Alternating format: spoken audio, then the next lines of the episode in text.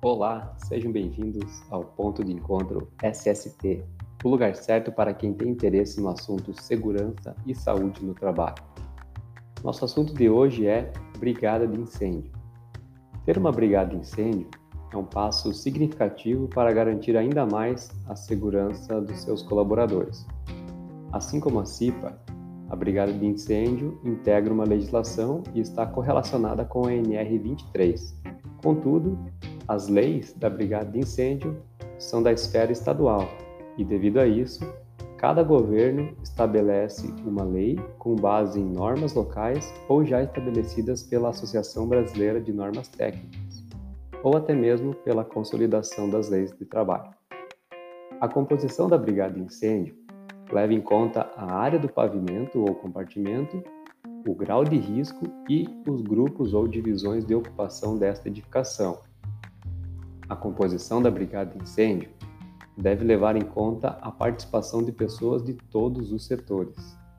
O brigadista deve utilizar constantemente, em lugar visível, uma identificação que o reconheçam como membro da brigada.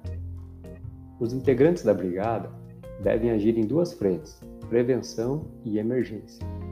Exige também que os candidatos a brigadista participem de um curso preparatório com aulas teóricas e práticas.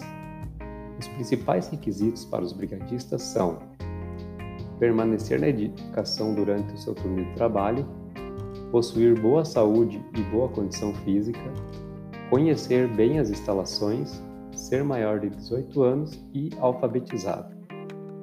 Toda a equipe de brigadista deve ser treinada e estar apta para situações emergenciais. Desse modo, para calcular ou dimensionar o número de brigadista, é necessário consultar a instrução técnica do Corpo de Bombeiros do seu estado e, caso não exista, a NBR 14276.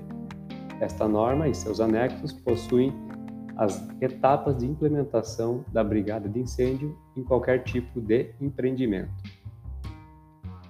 Para encerrar a mensagem de hoje, é do ex-ministro britânico Winston Churchill.